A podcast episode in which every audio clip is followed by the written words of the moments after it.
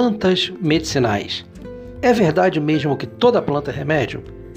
Vamos falar um pouquinho sobre isso. Bom, muitas plantas são usadas como remédio, isso a gente já sabe, mas nem todas elas podem ser usadas como remédio. Algumas delas, inclusive, são bem tóxicas, como a comigo ninguém pode.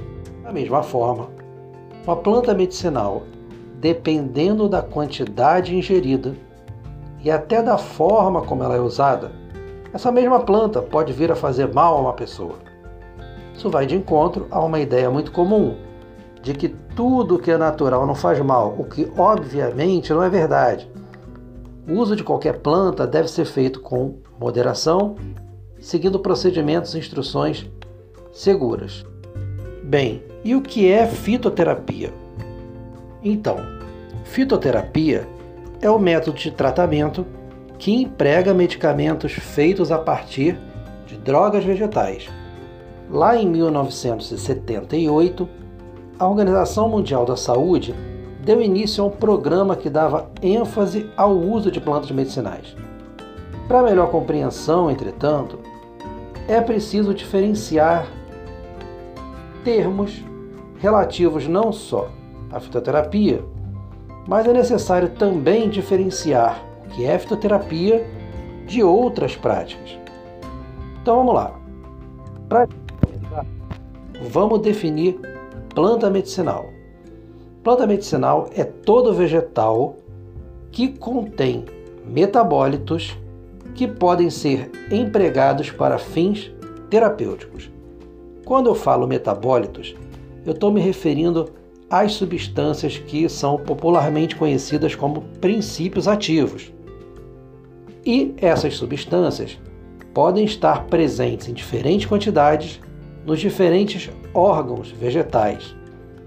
Aliás, são exemplos de órgãos vegetais: as raízes, caule, as folhas, as flores, os frutos com as suas sementes.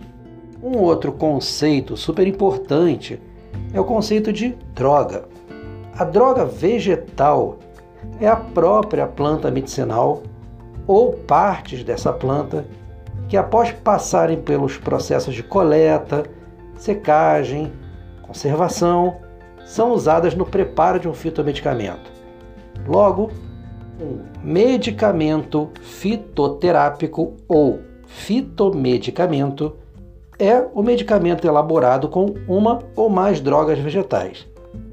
É importante, inclusive, que esses medicamentos sejam exclusivamente de origem vegetal.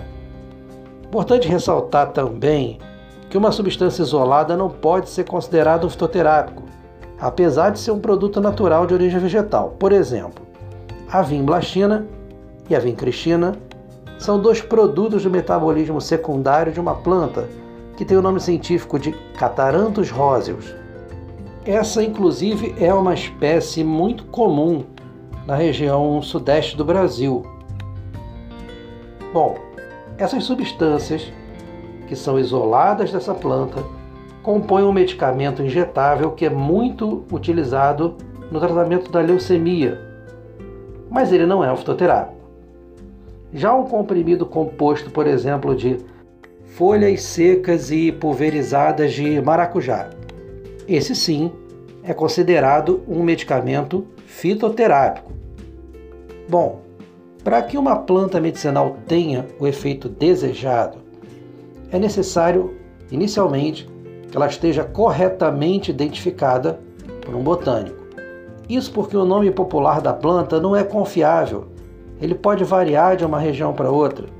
Um mesmo nome popular, boldo, por exemplo, pode representar espécies muito diferentes em lugares diferentes.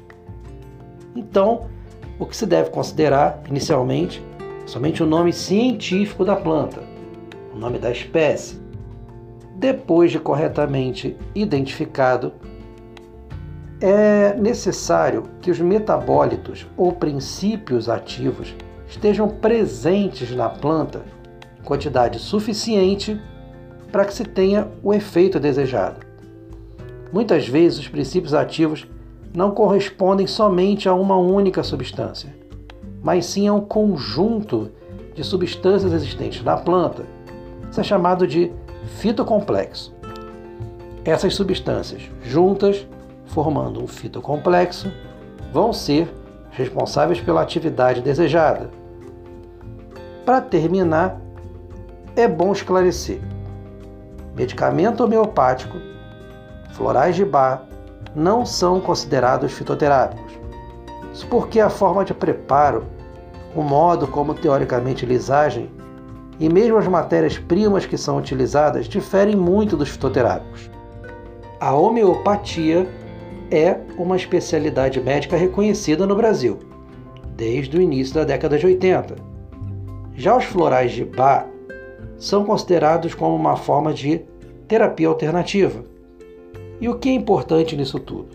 Importante é que a gente sempre deve buscar fontes seguras de informação com profissionais sérios, qualificados, para evitar que acidentes aconteçam, colocando em risco a sua saúde.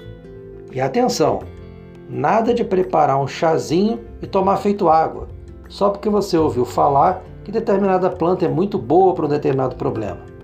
Na dúvida, procure informações em sites confiáveis, como o site da Anvisa, por exemplo, a Agência Nacional de Vigilância Sanitária, órgão do Ministério da Saúde, onde você vai encontrar no site www.anvisa.gov.br as informações que você estiver procurando. É isso aí. Um abraço e até o nosso próximo bate-papo.